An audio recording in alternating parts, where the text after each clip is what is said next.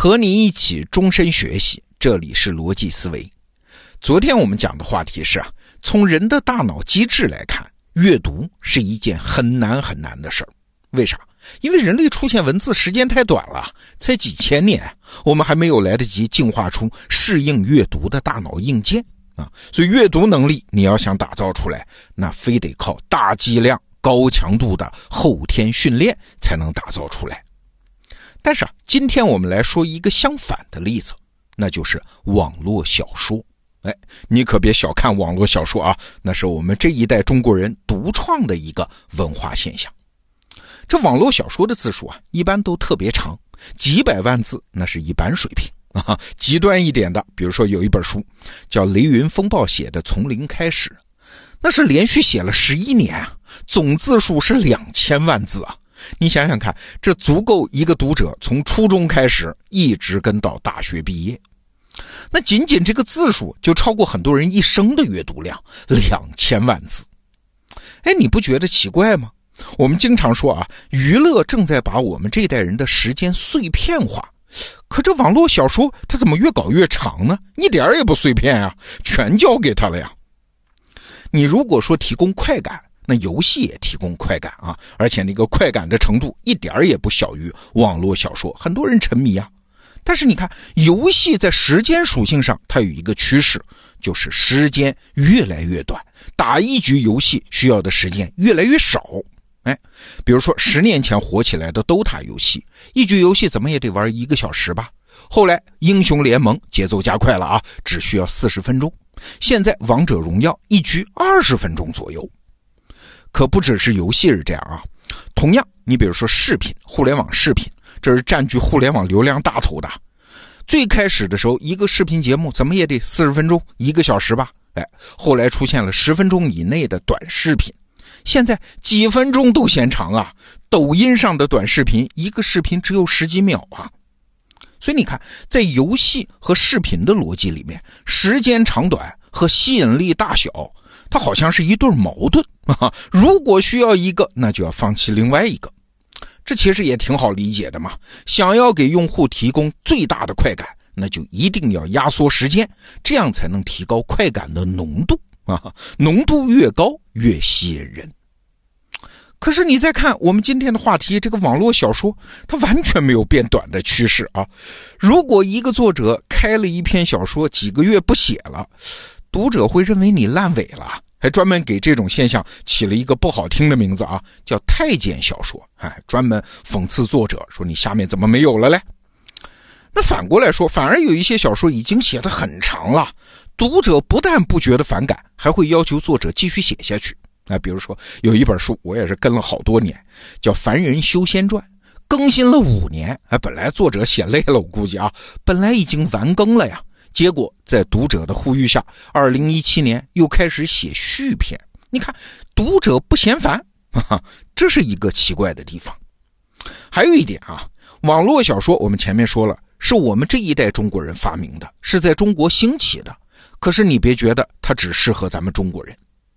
现在有一个叫做武侠 Word 的网站，那就是武侠世界，上面全部都是咱们国内网络小说的外语版。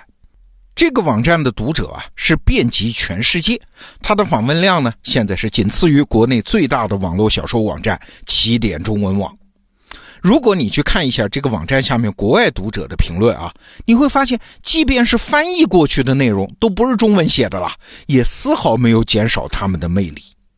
有人在留言区嘛，就讲了自己的经历啊，说自己因为失恋，居然吸了毒啊，可是后来看到网络小说，竟然靠着它的强大吸引力，把自己的毒瘾都给戒了啊，这有点玄乎。还有人说呢，因为总是等不到自己喜欢的小说更新，嫌网站翻译的太慢，所以自己就去学了中文，这下自己就能直接到中文网站去看了。你想，中文这么难学啊，它就这么有魅力。那我不知道你有没有这样的感觉？为什么在别的地方时长和吸引力它是一对矛盾，但是到了网络小说这儿，这个逻辑就失效了呢？在网络小说里面有一个黄金三章的说法，就是一部网络小说它是不是能长期吸引人，只需要看开篇的三章就可以做出判断。因为这些小说的开篇都有非常类似的套路啊，所以很多网络小说的编辑啊，他判断某个作品是不是值得签约，就是要看你的开篇是不是在遵循这个套路。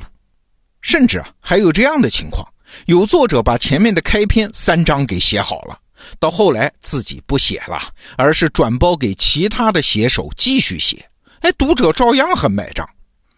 那黄金三章什么套路呢？我们简单总结一下啊，至少有以下三点。那第一条啊，就是在开篇的时候一定要先交代出自己这部小说的终极目标是什么，再长哪怕几千万字，也要先交代这个终极目标。比如说，网络小说有各种各样的流派啊，什么废材退婚流啊、洪荒流啊、无限流啊，这流派很多的。但是几乎所有的流派，这个共同点是一样的。就是除了介绍一些背景信息之外，一开始就把小说的终极目标说清楚。比如说，有一部特别火的小说叫《斗破苍穹》，它就是废材退婚流小说啊。什么意思呢？就开篇说主角因为实力很弱，被原来有婚约的大家族给退婚了啊，这是人生的奇耻大辱。那这部小说的终极目标就是什么？就是主角快速成长啊，最后成功啊，给对方一记响亮的耳光啊！当年你对我爱答不理，现在我让你高攀不起啊！这就是目的。读者一开始就是知道这个情节终点的。哎，你想，这和传统小说的技法，它会隐藏情节终点，是不是正好相反？这是第一点。还有第二点，只有一个大目标还不行。还要有清晰的成长路径啊，所以通常还要交代出这个小说世界里面的能力进阶体系。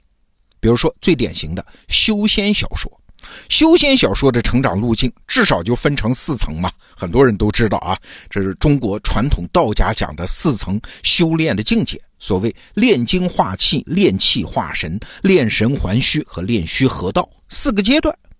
当然了，每个阶段还能够再细分。那就每部小说都不一样，通常很繁复。那主人公呢，就沿着这个漫长的台阶，一级一级的往上走，去净化自己的能力。这也是网络小说往往一开篇就是要交代的。这黄金三章真正的特殊之处啊，还在于第三点，那就是一定要有一颗金手指。金手指这个词儿啊，最开始是来自于游戏圈啊，就是游戏的作弊器。那小说里的金手指当然也是用来作弊的，要么是主角无意中找到了什么宝物，要么是有什么奇遇啊。每当主角遇到困难的时候，金手指都会帮主角解决问题啊。说白了，也就是人物成长的作弊工具。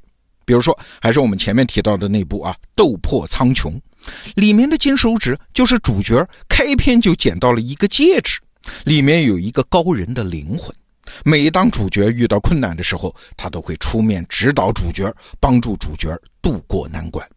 还有啊，就是常见的穿越小说，主角呢一般是从现代穿越回古代的，所以他的脑子里天然有现代人的知识，知道历史的走向啊，对很多大事都可以提前做准备，最后也是让自己称王称帝。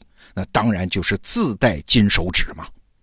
你发现没有啊？这和传统的英雄小说、武侠小说就不太一样。传统的武侠小说呢，一般不会一开篇就让主角获得金手指的啊，给你一把宝剑或者是一本什么经书之类的啊。他是要等到主角受尽磨难之后，在主角的最低谷才会给他的。但是网络小说不一样，往往一开篇就给了金手指，而且呢，每一次主角利用金手指修改了历史的进展。都是对我们想法和期待的印证啊，这就让读者会产生巨大的快感。那说到这儿，我们就可以简单总结一下了啊。网络小说之所以能带来那么巨大的阅读快感，它最核心的武器是啥？其实就是这么三个啊：第一，明确的目的；第二，清晰的台阶；第三，作弊的工具。啊，想想也是啊，这可不仅仅是网络小说的秘密。你想给别人带来精神愉悦和快感，这是一个通用的公式啊。你就想想嘛，如果一件事有这么三个特征，想让人不上瘾也难呐。就比如说学习，学习是公认的很艰苦的事儿吧？但是为什么还有学霸呢？学霸他一定是因为有以下三个嘛：第一，明确的学习目标。第二，清晰的升级路径；第三，金手指啊，某种被激发出来的可以碾压他人的天赋。这三个条件一旦一个人完全具备啊，他想不成为学霸也难呐。所以啊，万维刚老师讲过一句话，说网络小说是啥？是这一代中国人最重大的文化成就之一。我们中国人啊，很可能已经找到了给读者制造爽感的终极公式。好，这个话题我们就聊到这儿。明天是周末，咱们罗胖精选，再见。